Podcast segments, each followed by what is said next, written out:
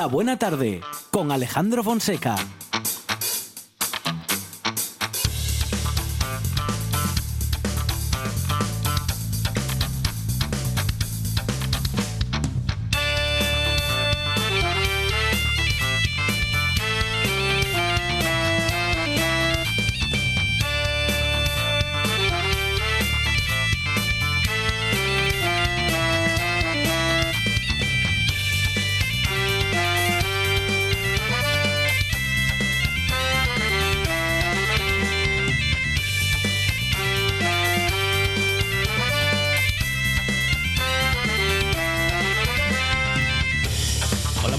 Son las 4 y 8 minutos de la tarde y ahora son y 9. Claro, esta es la radio del Principado de Asturias y esto es La Buena Tarde en directo.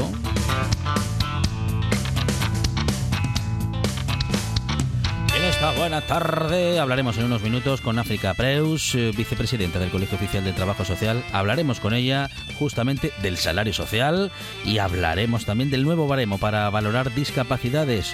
Eh, hay cambios en todos estos ámbitos y los vamos a comentar con el Colegio Oficial de Trabajo Social. Sobre estos y otros asuntos de actualidad eh, hablaremos y sobre todo hablarán ellos y ellas y debatirán y analizarán y reflexionarán Silvia Cosío, David Alonso y Germán Heredia, nuestros tertulianos y tertuliana.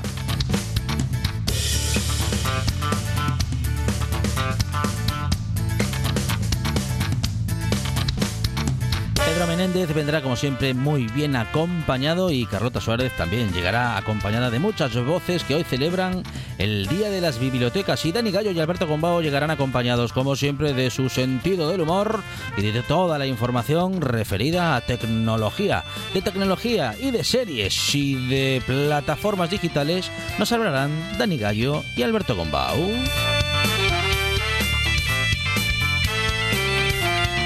Todo ello, oye, porque tenemos en la producción a Sandra González.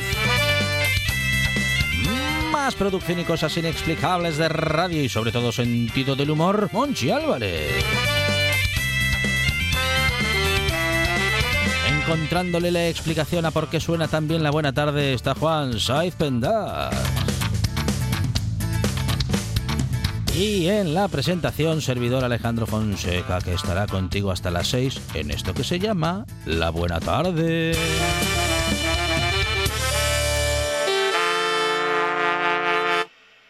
Me gusta la buena tarde.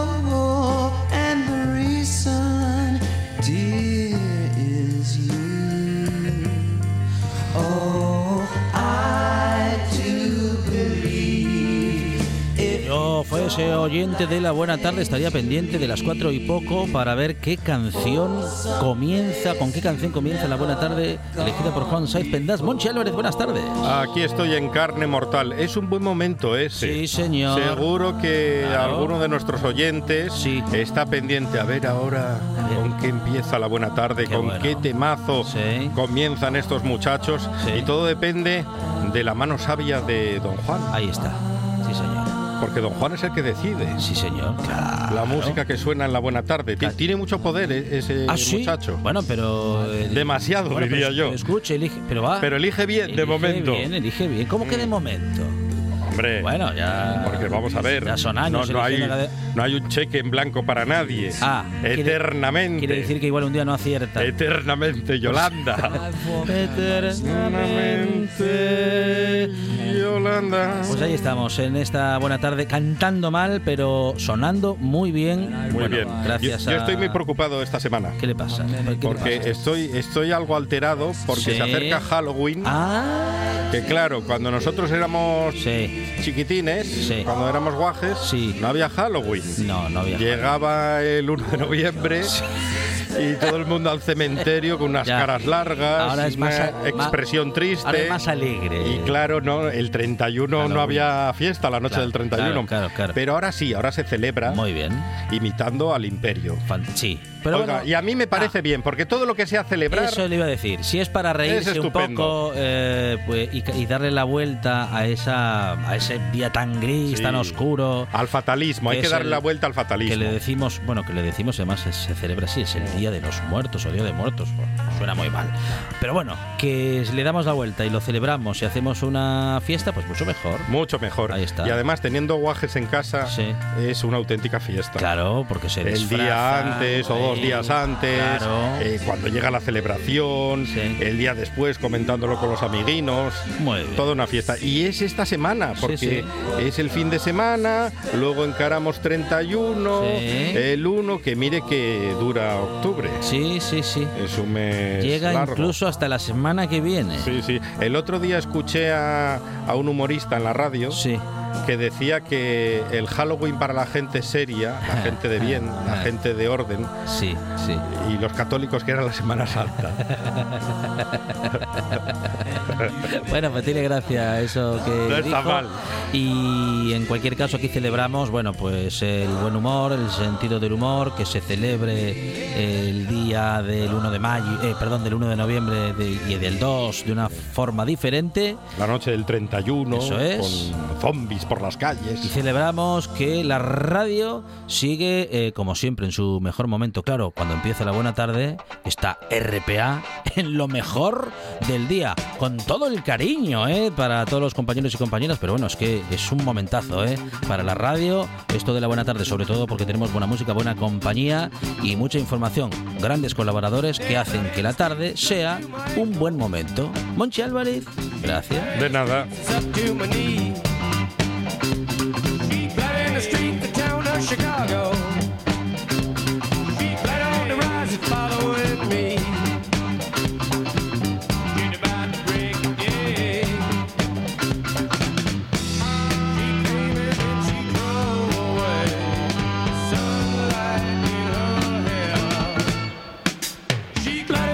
Buena tarde con Alejandro Fonseca.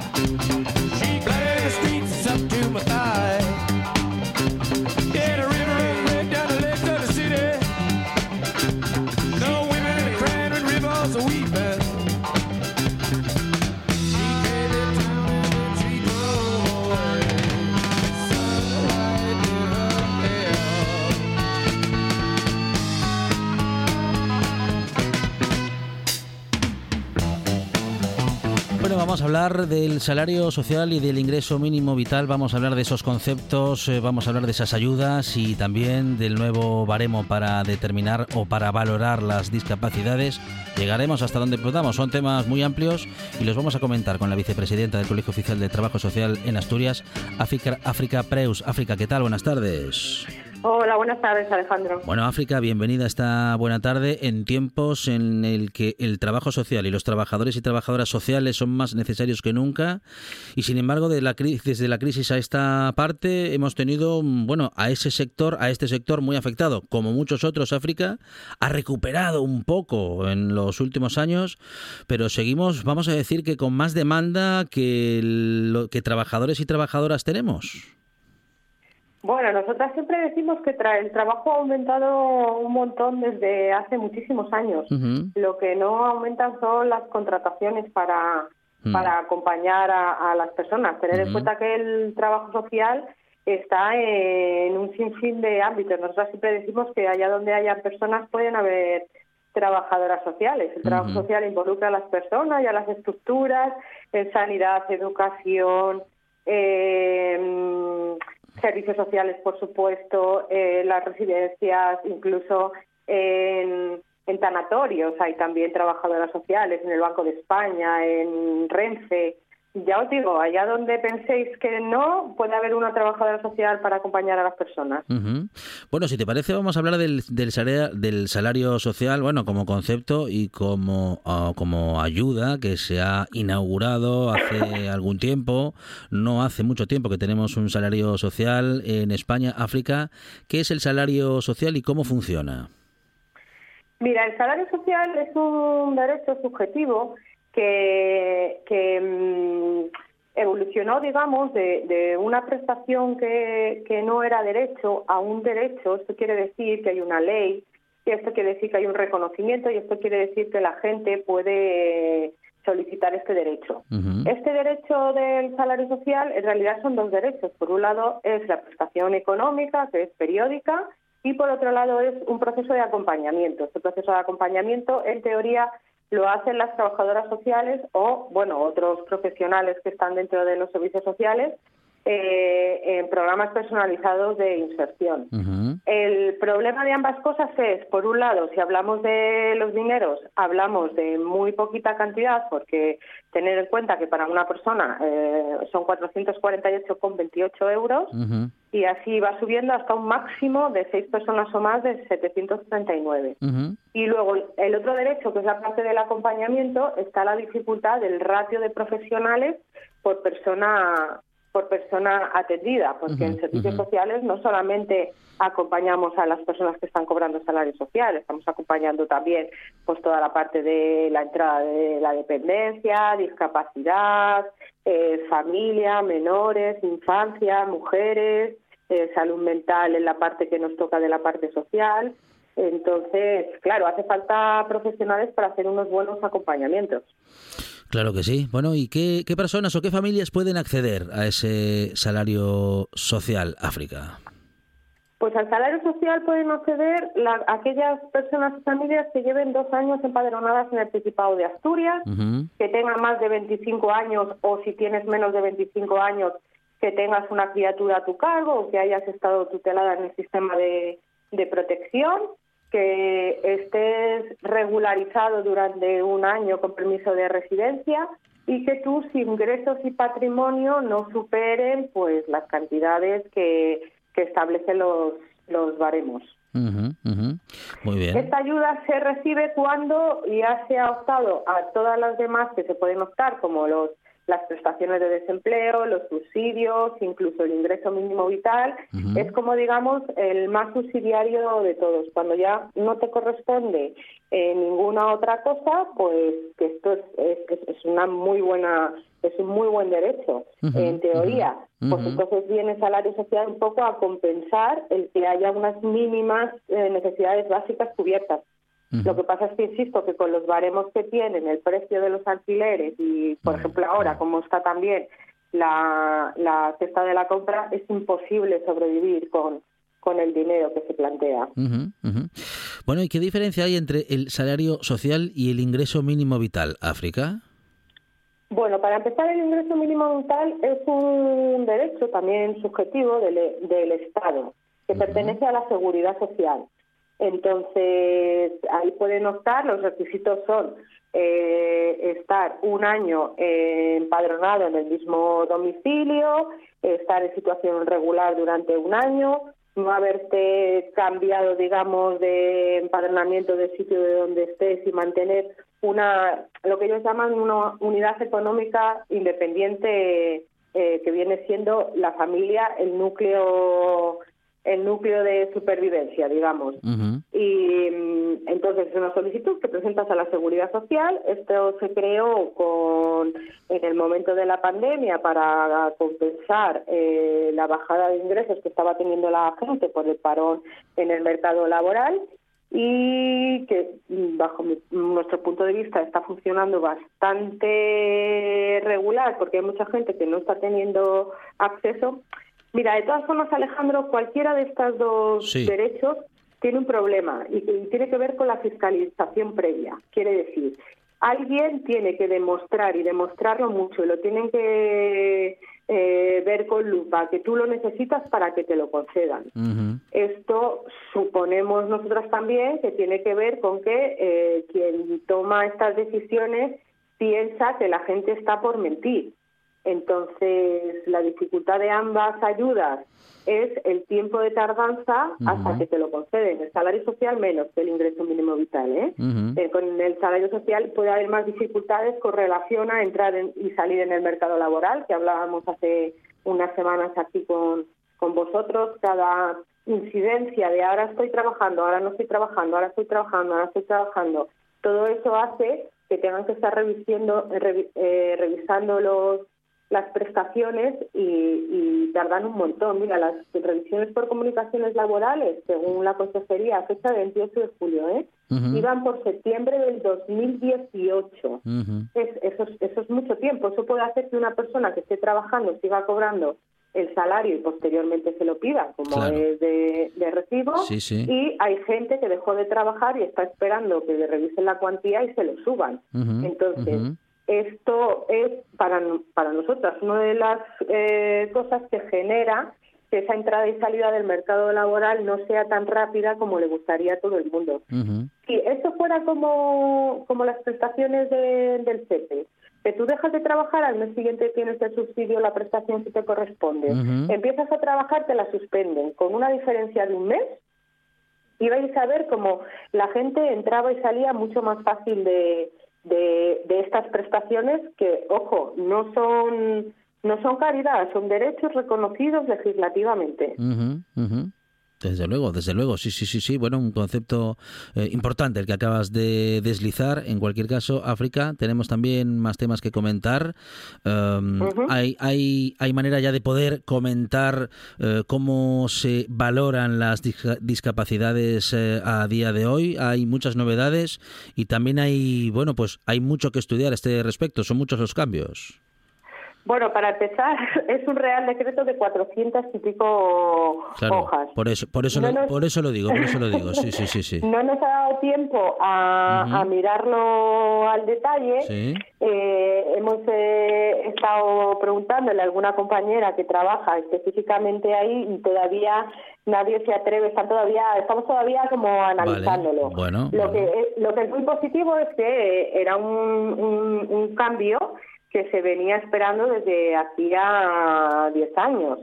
Yo creo que 10 años o incluso más, más que ha habido un diálogo, ¿no? La estructura colegial ha participado, bueno, pues como en toda eh, Real Decreto, ley que se crea, hay un, hay un momento de trámite de consulta y se consulta a las entidades que están eh, interesadas y que están, digamos, eh, vaya, que tienen algo que decir. Entonces, el Consejo de Trabajo Social a nivel estatal participó en, en ese trámite de consulta y, podemos, y pudimos decir algunas cosas que nos parecieron oportunas.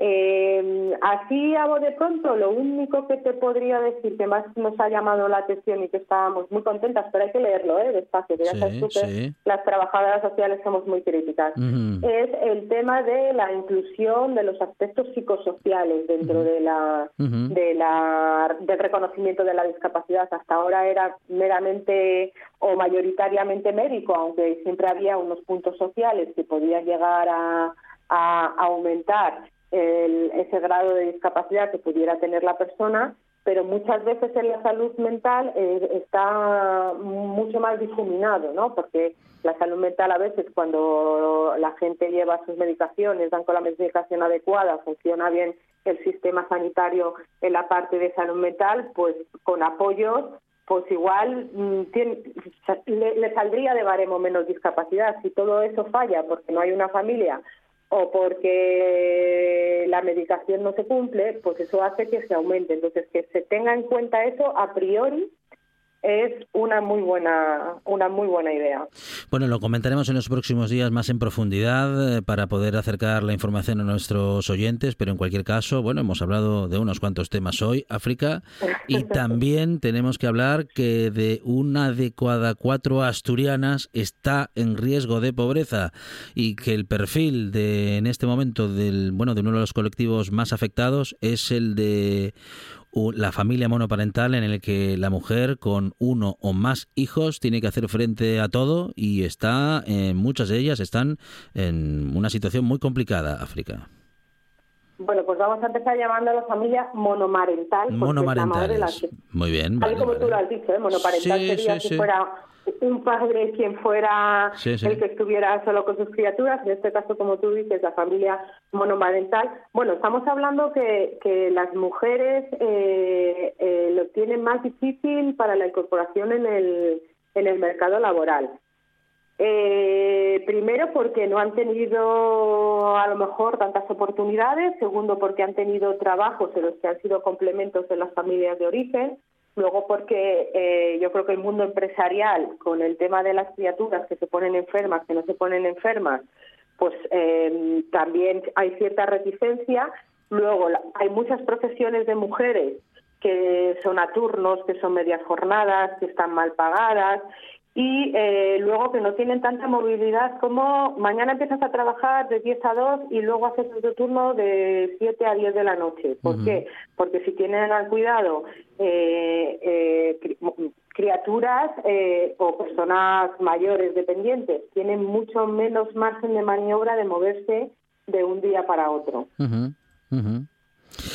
Claro, porque esa situación les limita, pues, eh, como dices, ¿no? Muchísimo eh, a la hora de poder tener una, movilidad, ¿no? Eh, tanto física como, en fin, como de horarios y demás, porque la situación es la que es y no hay, bueno, pues más apoyos que, bueno, pues que los que pueda cada uno, en este caso, cada una encontrar, ¿no? Respecto de familia o amistades para, para conciliar.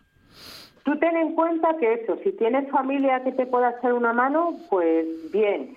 Pero si una mujer que no lleva a sus criaturas a madrugadores, porque está en casa y puede llevar, eh, darle desayuno en casa, mm. no le lleva al comedor y no le lleva actividades extraescolares, porque supone un gasto más en la economía familiar, eh, claro, em, de repente eh, le sale un trabajo en el que tiene que organizar quién recoge, cómo recoge, a qué hora recoge a, las criaturas, quién le lleva de la salida del cole a la actividad extraescolar. No, no existe, digamos, en, el entorno algo mm, ni formal ni informal según se van organizando entre ellas, eh, que, que, se puedan cubrir unas a otras. Bueno, pues eh, hemos comentado, como decíamos, muchas cosas y muchas que nos quedan por comentar. Socialmente hablando, hay mucho de lo que hablar respecto de nuestro país y respecto de nuestra región. Hemos comentado algunos temas y lo haremos en las próximas semanas. Eh, Alejandro, una cosilla. sí, sí, África, sí. Mira, el, Dime. El sábado celebramos el 40 aniversario del Colegio de Trabajo Social en el en el pueblo de Asturias y entonces queríamos invitaros, está abierto para todo el mundo, de once y media de la mañana a dos y media, tenemos un un musical y una exposición a toda la gente que le apetezca pasarse por allí a conocer un poco más el trabajo social y acompañarnos en algo, ya que estamos siempre de la reivindicación, pues ahora en algo un poco festivo. Bueno, pues eh, queda hecha esa invitación, 40 años de 40 ah, años de historia del Colegio de Trabajo Social de Asturias y en el Museo del Pueblo de Asturias se celebra justamente ese aniversario con una fiesta que se iniciará a las once y media. África Preus, muchísimas gracias, eh, vicepresidenta del Colegio Oficial de Trabajo Social en Asturias. África, enhorabuena, gracias. Muchas gracias a ti, un saludo. La voz en la noche en Asturias se llama Marcos Vega. Buenas noches, sean bienvenidos al espectáculo de la radio. Enseguida Escucha RPA esta noche y mañana y pasado, noche tras noche. Un repaso a la actualidad de la jornada en Asturias con la mejor opinión, con los mejores colaboradores. Con la zona rural, ¿no? ¿Sabes que Asturias ahí está Información, análisis, periodismo en estado puro. Noche tras noche, de lunes a viernes a las 9 de la noche en RPA, la radio del Principado de Asturias. La nuestra. RPA es la autonómica, la tuya, la nuestra y la de Pachi Poncela y su equipo. Actualidad, entretenimiento y cultura con sello propio. En RPA, la radio es mía, con Pachi Poncela. La radio es mía sobre personajes históricos odiosos. Como se ha ido Donald Trump, pues oye, es el De lunes a viernes, a las 10 de la mañana, aquí, en RPA. Ya sabe que somos de casa. La buena tarde en RPA.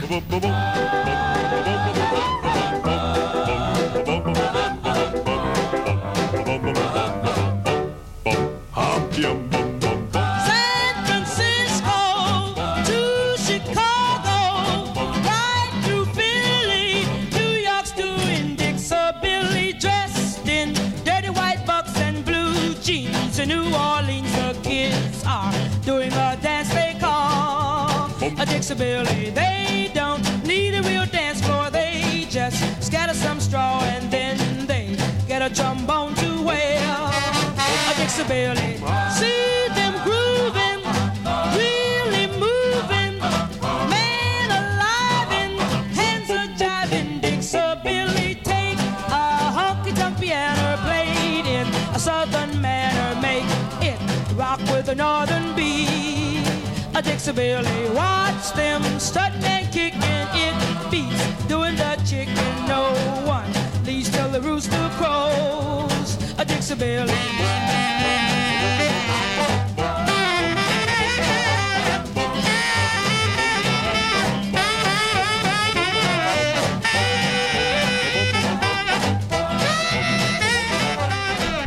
Y estamos en esta buena tarde con tertulianos y tertulianas que ya están preparados y preparadas para pensar en voz alta. David Alonso, ¿qué tal? Buenas tardes.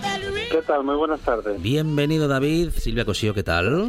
David, ¿qué estás? En Mayo eh, ¿Cómo es? No, no, no, en Gibraltar. Eh, en Marbella estoy. No, Marbella, Marbella. David, ¿Por dónde está? ¿En qué ruta está? Que David nos lo está también muy bien, pero mm. en otra provincia, ¿verdad, David? En Granada. En Granada, eso es. ¿Dónde estás? Ay, qué bonito. Un precioso de Granada. Monesterio. Eh, aquí haciendo uno, un pueblecito, Monachil se llama. Ah, Está muy cerca de, para poder atacar las cumbres, que es algo que ah, vivimos aquí. Y bueno, acabo de bajar de una preciosa. el Cerro de Treven, que se llama. Muy bien. Muy recomendable. Muy bien, muy bien. Bueno, pues haciendo haciendo naturaleza, ¿eh? En, bueno, pues en tierras del sur y también eh, acercándonos eh, sus, reflexiones para este día en el que el colegio de el colegio de trabajadores sociales de Asturias cumple 40 años por estos días, lo celebra el próximo sábado, pero necesitamos, eh, claro, cada vez más y más trabajadores y trabajadoras sociales porque no dan abasto con la, con la gestión que se les ha venido encima en los últimos años, Silvia, y que sigue creciendo esa demanda, claro. Sí, además yo creo que ayer vimos, eh, salía ayer y hoy salían las estadísticas de lo que había caído el, el, lo que se gana y estábamos a niveles de peor de la gran recesión, es decir, hemos perdido nivel adquisitivo. Si la gente que estaba ya en una situación precaria, con hemos ido encadenando crisis tras crisis, primero la gran recesión, luego la pandemia, ahora el tema de, de la guerra de Ucrania, pues, sí, no, no, no dan abasto, habrá que la administración tendrá que hacer un esfuerzo y contratar más graduados sociales, que además hay una escuela y hay un montón de gente preparada para, para ello. Germán. Mm, yo me pregunto que cuando se requiere más eh, capacidad de la administración, si es que tiene que ser humanamente los que tengamos que ponerlos, porque no cabe duda que igual no hay dinero para dar a todos esos trabajadores tan necesarios, ¿eh? que siempre estamos reclamando, pero tendremos dinero también para pagarlos cuando no entran ingresos en la administración eh, debidamente, bueno, pues programados, ¿no? Para que se pueda incrementar aún más la administración, que ya está, ah, bueno, que ya hay declaraciones ya de casi todo el mundo de que estamos ya en un límite de que no se puede contratar casi ni a médicos, porque no, no, no, no damos abasto, con, vamos, no, no, no hay ingresos para tanto gasto. Hombre, están diciendo que no se pueden contratar médicos porque faltan médicos, no porque falta dinero. Es que hoy hay unas declaraciones, yo creo que, yo no sé, de que... De, que, de la universidad, la universidad no quiere gastarse perrilles en, profesorado. Es que, es, curioso, pero mm, mientras que en la empresa privada eh, están despachando a todo ser humano para robotizar cualquier empresa, parece ser que la administración tampoco puede, eh, eh, va al contrario de todo esto, ¿no? No, no, no mengua la administración, sino que hay que aumentarlo con recursos humanos. Claro. Independientemente de eso, ¿eh? yo, mm, yo lo pongo ahí como una consideración que es la que hay que tener.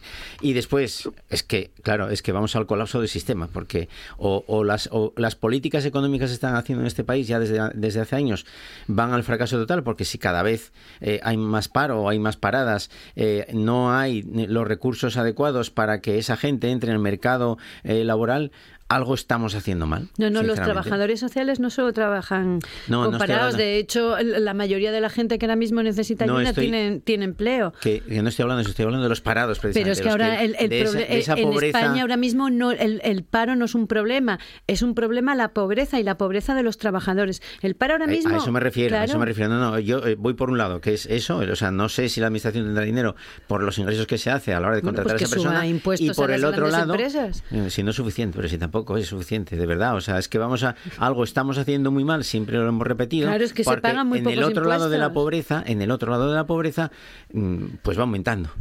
Porque hay salarios muy bajos. Esa es la realidad. No sé, por lo que será. David. Supongo, sí, Germán, supongo que te refieres a que quizá a lo mejor se puede poner sobre la mesa esto que se han hecho en los ayuntamientos y la administración pública del Principado de Asturias se ha planteado al inicio del mandato, que es básicamente repensar los puestos que hay, cómo se pueden gestionar, cómo sí puede haber puestos en los que el exceso de burocracia además redunde en que ese personal tenga un exceso o carencia de, carga de trabajo. Yo eh, parto de la base que quiero pensar que tanto los ayuntamientos como administraciones públicas, el pensamiento de las necesidades de tener personal público para trabajar son básicos y esenciales. Entre ellos entra eh, todo lo que tiene que ver con las personas que estudian eh, trabajo social cada vez más solicitadas, puesto que cada vez eh, somos capaces, con buen criterio, de abordar problemáticas que tienen que abordarse para intentar, algo que se dice habitualmente, no dejar a nadie atrás. Eh, también es verdad, y no me voy a enrocar, porque sí que es cierto que a veces se toman ejemplos de determinados puestos derivados de la administración pública, cargos de libre designación y algún que otro puesto que a lo mejor no tenga sentido como ejemplo de lo que hay. Yo no creo que sea lo que haya. Lo que no quiere decir que eso se pueda corregir. Pero lo, donde no podemos corregir está claro, que es en la sanidad, en la educación y en los cuidados. Entiendo que ahí no se puede corregir, porque si corregimos ahí, lo siguiente ya es eh, el salvajismo. Y entiendes el salvajismo porque cada uno que se apañe como pueda y tenemos el modelo de Estados Unidos. Y ese modelo yo creo que en España ni siquiera quiero pensar que los liberales, por muy liberales que sean, ni siquiera lo quieren, o el modelo que tienen en Reino Unido que tampoco lo querrán. Entiendo que con un poquitín de menos demagogia por parte de algún partido de izquierdas y sobre todo por parte de muchísima menos demagogia algún partido de derechas, pues es lo que dice Silvia en este caso. Claro que tenemos que, claro que no nos tiene que doler prendas decirle a Amazon que no va a pagar mil, sino va a pagar cien mil a Repsol, a Iberdrola, es decir, lo que no sabemos decir es a ti, que con cinco, diez, dos peluquerías, o a Pepe, que levanta la persiana el día sí, día también, o tirar de las nóminas, pero a la gente que cada vez, a ese 1% que cada vez tiene más dinero, es el colchón que tenemos. Si ese colchón se aborda, se cobra el dinero necesario y aún así no hay, yo creo que entonces eh, hay que propiciar otro debate, pero es que no estamos en esas. Bueno, y os quiero proponer más temas como el de la obesidad como consecuencia, en muchos casos, directa de la pobreza, porque dos de cada cinco personas no pueden permitirse una dieta saludable, Silvia. Sí, esto es un tema además que, que venimos heredando, porque esto que ya se sabía de ver lo que estaba pasando en Estados Unidos, donde los barrios cada vez más que, se convierten casi en guetos, lo primero que desaparece son las tiendas de proximidad con productos frescos que se sustituyen por cadenas de fast food y comida congelada porque es muchísimo más barato. Es decir, todo esto que teníamos que haber visto lo que está pasando y lo que les está costando a los ayuntamientos y a, y a los estados y a Estados Unidos el solucionarlo, resulta que hemos em, hemos mirado para otra parte y se nos ha venido encima. Es decir, ahora tenemos que empezar otra vez a, reaprender a, comer no, porque la gente sabe perfectamente comer. El problema es que si, si una un kilo de manzanas cuesta ahora mismo cuatro euros y una mm, hamburguesa mm. cuesta un euro, yo entiendo que, que si el sueldo que te llega no te da para las manzanas, tienes que seguir comiendo, comes una hamburguesa. Eh, yo es que aquí, salvo que se controle los precios de los productos básicos de las frutas y es que no, no se me ocurre nada que se pueda solucionar. Es decir, si no llegan los sueldos, habrá que hacer que la comida esté al nivel de los sueldos. Bueno, la comida basura, como está Y luego sí poner, poner, yo creo que impuestos como se están poniendo a las comidas basura, a, las, a los refrescos con azúcar, etc, etc. O sea, que contribuyan un poco también a al daño que están causando. Esta, cuestión moderna, porque realmente, como bien dice Silvia, viene de Estados Unidos, esta modernidad, como el Halloween que hablamos antes. Mira, no nos tiremos de la lengua que Halloween siempre existió en. Nada, fuera, al, aniquilarlo hay que el Halloween, que viene de América, de los capitalistas, imperialistas, eso que me decís.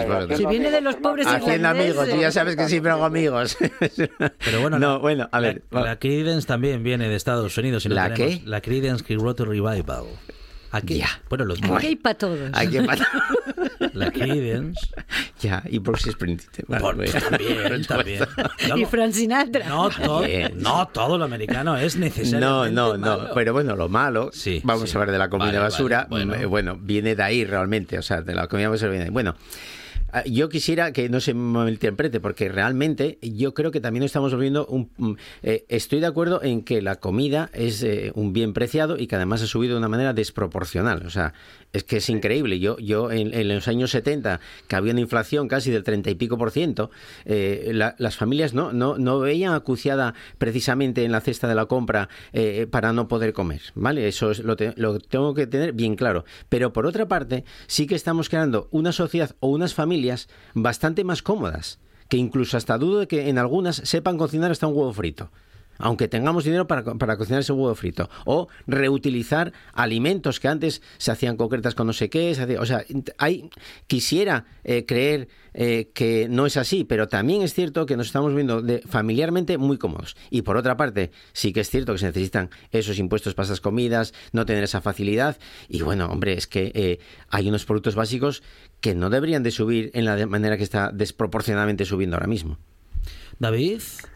Yo, eh, a mí ese, es un tema que me apasiona, hemos hablado más veces, a mí me apasiona porque soy muy friki cuando voy a comprar las cosas y por, Tus donos rosas. mi pasado de vender todo tipo de productos de, de huerta y frutas, eh, me hace ser... Y sí que es verdad que, primero, eh, por un lado voy a dar en una dirección. precisamente antes de entrar a la radio venía hablando esto, sobre este tema, comprarse una botella de agua, beber agua del grifo, que hay, es, es excelente en prácticamente toda España, en Asturias todavía más, que está no es gratis, pero el coste es muy inferior a, cualquier otro, parece que cuesta, ¿no? Preferimos coger la botella de, Coca-Cola o de Cas, que vale dos euros, que ha subido bastante. Y de plástico. Por ahí va la parte educativa.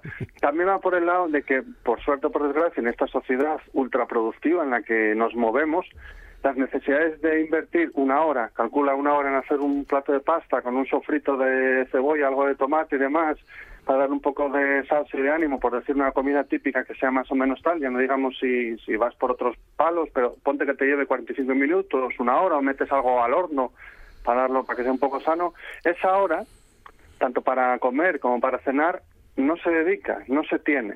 Entonces, ese problema también está. El otro problema, que es el de los costes, sí es verdad.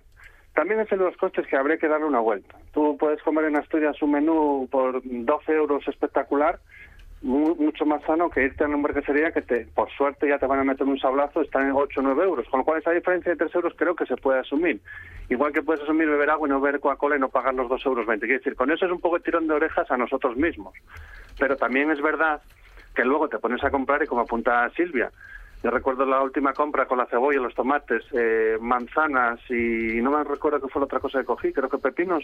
Es una locura. Fueron como 14 euros. 14 euros y, y era una comida bastante exigua. Y de repente te ves con la, ya lo hemos hablado, con la cesta de la compra, que llevas eh, pues tu bolsa de tela, ese posilo de cartón, ya meto la cuña, y te has fundido 40 euros. El ejemplo es el aceite de girasol. El aceite de girasol hace seis meses costaba un euro setenta, un euro setenta y cuatro, un euro sesenta y cinco. Ahora vale el doble. Y el aceite de girasol es una cosa que se usa mucho, tanto más que el de oliva. Entonces, eh, el tema de los costes, va todo sumado. Si a eso unimos lo de los costes de ahora, pues es una locura, claro, nos vemos eh, abocados a comer salchichas, que siguen siendo baratas, que es sanísimo para si quieres colapsar las arterias. Ya. Y que me perdonen los productores de salchichas, especialmente los artesanales. Pero, pero salchicha, salchicha de Frankfurt o salchicha de las de antes, de, de las que colgaban. De carnicerías, es posible. De las que se colgaban, las que cuelgan las carnicerías. Vale, vale. Mira Silvia que Sí, pero bueno, da igual, o sea, no entremos en el tema de la carne porque no tengo ganas de entrar en ese debate que el pobre Garzón ha sufrido, nunca mejor dicho, en sus carnes. Pero bueno, es un tema que en algún momento como sociedad moderna y avanzada también afrontaremos, aunque seamos una región productora. Sí, Silvia, ¿quieres añadir algo? Sí, yo quería decir dos cocinas. Lo que dice David es verdad, para cocinar hay que tener tiempo y es muy a veces no se tiene tiempo. Pero es una incongruencia, Silvia. Si estás en el paro, si las familias esas que están en, esa necesidad acuciante porque no trabajan. Tenemos que, empezar a quitarnos de la cabeza que la gente pobre no, está en el paro. y que la gente en el paro no está en casa tirada, muchas veces está fuera buscando trabajo. Precisamente lo que hay que buscar son cosas en casa también para poder hacer esa comida. para cocinar, que esa es otra lo que nos tenemos. No, vayamos a los extremos. No, bueno, es que los extremos existen. Mm, cocinar pues ya no solo es caro por los alimentos, también por la luz que consume, decir, y, dos, eh, que no se nos olvide que la comida basura, em, entre otras muchas cosas, es adictiva, es decir, eh, genera adicción. Eh, los estudios de, sobre gente que tiene problemas de obesidad seria, o sea, que, son, son adictos a la comida, son a ese tipo de comida. O sea, tú a ti te puede gustar mucho un plato de pasta, pero no te haces adicto. Pero los, ese tipo de comida tiene una serie de aditivos que además son adictivos. Y es, eso es muy peligroso y eso sí que... Y, ahí vuelvo a decir una vez lo que siempre digo. Es decir, ahí están las administraciones para regular. No se debería permitir que cierto tipo de comida mm, fuera tan adictiva y tuviera y fuera tan fácil acceso a menores de edad. Se ha hecho muy bien, por ejemplo, los comedores escolares, por lo menos en Asturias, se ha hecho un esfuerzo por introducir y en las escuelas el concepto de comida sana. Todos los que hemos tenido niños que han pasado por la escuela lo sabemos, pero, pero es que a veces los hábitos son muy difíciles de cambiar porque depende muchísimo mm, de el del, estado social, o sea, de, a qué clase social pertenezcas y de tu nivel sociocultural. Y eso, eso es un esfuerzo mayor. Pero yo no yo no buscaría la responsabilidad solamente el, es que son muy cómodos no las realidades de las familias hoy en día son muy complejas para reducirlo a todo. Es que hay familias mm. que no, no, no quieren cocinar. Mm, hay que saber cocinar, tienes que tener tiempo para cocinar, tienes que tener tiempo para limpiar lo que cocinas. Tienes que, o sea, decir, eso exige un tiempo y, y unas ganas. Se llama familia. No, se llama familia, no, se llamaba tener una mujer en casa 24 horas al día, se llamaba ser, se llamaba ser, era tu madre o tu abuela. Es decir, ahora las familias no viven en esa situación. Efectivamente, ahora el padre o la madre o solo la madre trabaja, llega a casa a las 9 de la noche, llegan todos. llegan, todos a las 9 de la noche y lo único que puedes hacer igual es freírte unas salchichas de Frankfurt, mandar a los niños a la cama y, dar gracias a que pues, hayas tenido tiempo para dormir por lo menos 5 horas. Yo intentaría, claro que estamos haciendo mal, pero si, pues, si los horarios de laborales son así, la culpa no es de las familias, la culpa en todo caso será de los horarios laborales. Pero si cuando más se gasta una hamburguesa y son los sábados que no trabaja la gente por la tarde, el, el 70%. Efectivamente, porque y, vamos, y yo como abuelo, en vez de ponerles un, eh, freírles a mis nietos una, una tortilla, me voy al McDonald's porque me Le voy a decir yo a alguien que se ha pasado toda la semana trabajando, llegando a las 9 de la noche, que se pase el sábado y el domingo, en vez de descansando, cocinando para toda la semana, hombre, por favor, no lo hago yo, lo van a hacer los demás. No, yo siempre, no pero tú estás diciendo una cosa y yo estoy diciendo otra, que las dos cosas son muy legítimas. Claro, porque si no tenemos el esfuerzo adecuado para poder alimentar a la gente y, además educando a los que vienen detrás para poder hacer las cosas en casa, hay que buscar tiempo para todo. Pero es que no hay tiempo para todo. puedes pagarles a tus nietos que va a ir a comer a casa Talufo o Que no, que estoy hablando de una hamburguesería, que es lo más barato, ¿eh? No estoy hablando, no se me olvida, no, eh, no, los llevo porque es muy caro, llevar a todos es muy caro. claro, me, los llevo, me los llevo a la hamburguesería que es más barato además. Claro, y ¿eh? eso es lo que pasa en muchas familias que pues también quieren comer fuera porque tienen derecho a comer fuera porque no siempre vas a estar en tu casa como, no sé, es que esto no somos santos esperando que venga a ganarnos el cielo. Y dices, ¿qué te puedes permitir?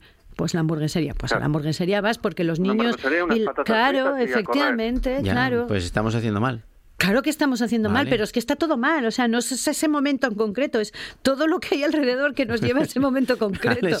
Vais a decirme que los sábados por la tarde, o un domingo también, insisto, o sea, o cuando vas a ver una película, etcétera, etcétera. ¿Quién va a ver una película?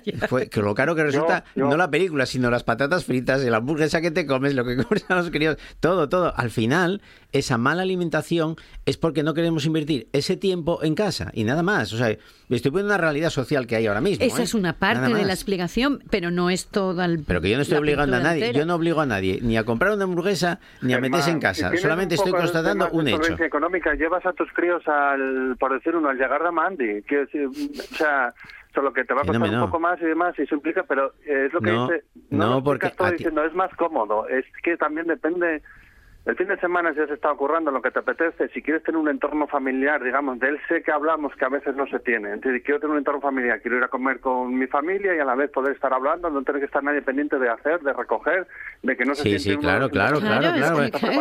pero si yo estoy diciendo que soy el primer culpable. Pero que no hace falta, caramba, que yo creo que no, se trata de una solvencia económica solamente, sino que no hay el esfuerzo adecuado para hacerlo en casa, nada más. Pero si no hay solvencia económica, las opciones que tienes siempre son menos. Es así. Bueno, vale, vale, hombre, jolín, ¿no? pero sí, quita una opción ya, no tenemos solvencia económica, con lo cual quiero hacer esto con la familia, vale, ah, no voy a ir a llegar de no sé dónde, tengo que ir a las marcas comerciales estas que me meten veneno en vena, bien, eh, vale, pues voy a hacer marcas, pero es que ya te limita las opciones, no digas que esa gente no, esos son los que tienen que cocinar en casa, yo que tengo capacidad económica, sí puedo ir a los llegares en vez de a las hamburgueserías, no, la hamburguesería bueno, de cadenas de sí, sí, sí, sí, eh, bueno, multinacionales. Tampoco, no hamburgueserías que hay por ahí que es todo lo contrario. Ya, pero yo tampoco veo que en las hamburgueserías normales que vas a Madrid, a, a Gijón, a Oviedo, a Vilés jolín, haya gente de baja calidad económica para que esté por ahí comiendo. O sea, yo, bueno, son gente normal como tú y como yo, que se pueden permitir no el lujo, sino la comida de ese sábado o de ese viernes o de ese domingo y que están allí. O sea, pero es una opción. Porque no, yo tengo más opciones que los que nada más que pueden ir a, una hamburguesería, sí, pero no sé, eso claro, gracias a Dios, los que podemos hacerlo, pues yo no, no voy a renunciar a ello. No es gracias a Dios, es gracias a la solvencia económica, Germán, era de lo que estábamos hablando. Esto es lo que empieza a la noticia, es decir, la obesidad está, tiene una vinculación económica clave.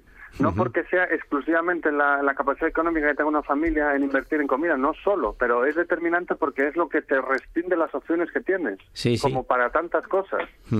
Bueno, y tenemos también como una de las cuestiones que queremos comentar que el Partido Popular Europeo mm, admite que la estrategia de Sánchez en materia energética, han dicho, es brillante. Esto lo, son palabras mayores. Vamos, literal. Eh, dice la península ibérica ha liderado en energías renovables, han logrado vender y comprar, lo ha dicho el bloque popular en el Parlamento Europeo, han eh, logrado vender y comprar energías a países amigos. Otros no pueden decir lo mismo, ha subrayado Roberto Metzola. Muy bien, por el PP. Bueno, sin que sirva de precedente, David Alonso, de acuerdo con el Partido Popular. Esas cosas que tan pocas veces pasan, de que mm. alguien le diga a otro que esté ideológicamente situado y diga, pues lo has hecho bien y demás, es ole. Y espero que el PSOE no lo utilice para atizarle a Fijó diciendo, ves cómo no, porque entonces lo que va a pasar es que a ese hombre que dijo la cosa buena, el PP, le dé como un sonajero y le diga, no, ahora eh, mañana va a salir de esto diciendo esta otra cosa. Y eso es lo que enturbia todo. Por lo cual, bien, bien, es, es lo suyo, que por otra parte es verdad. Ahora mismo en energía no miramos a Alemania. Alemania está bastante, bastante fastidiada. En cambio, en España ha tenido, tiene mucha más solvencia energética a día de hoy. Y eso es así. Uh, Silvia. Sí, es que las reglas del juego político son atizarse cuando hay que atizarse y decir que las cosas se hacen bien cuando se hacen bien. Y a mí me parece que en este caso, mm, ole por, por, por el Partido Popular Europeo, que es capaz de decir las cosas que se hacen bien, porque además... Eh, estamos en la Unión Europea, es decir, lo que está haciendo Pedro Sánchez en la Unión Europea probablemente vaya a servir de ejemplo en otros países europeos también gobernados por partidos que pertenecen al Partido Popular Europeo. Y bueno, pues yo que suele ser muy crítica con España y el concepto de España, pues me alegra que vivir en un país que en estos momentos está marcando el paso en políticas energéticas, sobre todo de renovables y, y, que bien, o sea, bien, no tengo más que decir. La, guerra o y la crisis también del petróleo trae estas contradicciones, ¿no? De que hasta hace bien poco, eh, pues el sur de Europa casi éramos unos renegados, unos pedigüeños, eh, y, y, ¿qué más eran? ¿Big qué? Algo nos llamaban como... ¿Los pig? Los pig, no, me parece que nos llamaban cerditos. España siempre tuvo Argelia, ¿eh? eso no nos olvidemos de ese detalle. Sí, sí, sí, y Marruecos Nos los guste más o menos el sistema eh, que está daría para mil y una noches eh, político de Argelia y demás, pero bueno, también da para hablar de Arabia Saudí, Qatar o 20.000. Claro, y España siempre lo ha tenido lo ha mantenido sea PP o sea PSOE. Y lo han gestionado pensando, como dice Silvia, en ese concepto de país bien. No, por eso la, geopolítica, claro, la geopolítica que entra en estas situaciones, que ya es va más allá y, bueno, no digo gracias a, la guerra porque no, no puede ser así, pero evidentemente lo que está ocurriendo en España y en Portugal es el futuro, que son las energías renovables extractivas. ¿eh? No, tú que siempre eres muy crítico, David y Silvia, con las extractivas, el gas no deja de ser una manera extractiva de, de, sacarlo. Incluso el breaking en Estados Unidos que nos lo traspasan hacia aquí, porque es lo que nos venden. Eh, bueno, pues todas esas situaciones nos están viendo pues de una manera diferente. Esperemos, esperemos que cuando acabe la guerra, no sé cuándo, eh, tengan en cuenta todas estas situaciones y que los franceses, muy chauvinistas ellos, que no dejan pasar un holoducto, sino que lo quieren tirar por el mar para pasar por Marsella, por, con no sé qué circunstancias económicas particulares, con las grandes empresas y multinacionales de Francia, pues eh, a ver si recapacita también un poco y que piense en Europa. ¿Qué, es lo que, qué es lo que hay que pensar? Todo lo que venga de Europa, yo pienso que, está muy bien. política nacional, que parece ser que es lo que apunta Básicamente es lo que me quedo con, con las palabras del Partido eh, Popular Europeo, que esto se agradece, venga del PP, venga de venga de quien sea. o, venga de quien venga, porque además no es la primera vez que pasa eso en Europa. ¿eh? Ha habido otras situaciones en las que ha sucedido eh, y es de celebrar, de decir, bueno, pues es lo que dice Silvia, está bien lo que está bien. Está bien que la imagen y la realidad es que, oye, hay cosas, independientemente de entrar en el fondo detallado de cada uno, que, se hacen en común y que tienen que ser así. En realidad eso debería ser hacer política, solo eso. Echo de menos eh, las críticas que tuvisteis cuando venían los hombres de negro y cómo pusisteis a Rajoy de aquel entonces. Uy, más que, vamos a poner a Rajoy. Que también, que también dijo Europa que lo, que lo hizo muy bien. Sí, sí, sí. Muy requete bien. David Alonso, Silvia Cosío, Germán Heredia, eh, bueno, tienen buena memoria eh, también nuestros tertulianos y recuerdan casi todo. David, muchas gracias. A vosotros, un abrazo. Silvia, gracias. Añoranza de Cuídate, cuídate, David, cuídate. Germán, gracias. Hasta la semana que viene. Noticias en RPA, tras lo cual esta buena tarde sigue. Vamos a hablar de literatura, vamos a celebrar el Día de las Bibliotecas y también vamos a tener tecnología y sentido del humor con Dani Gallo y Alberto Gombau.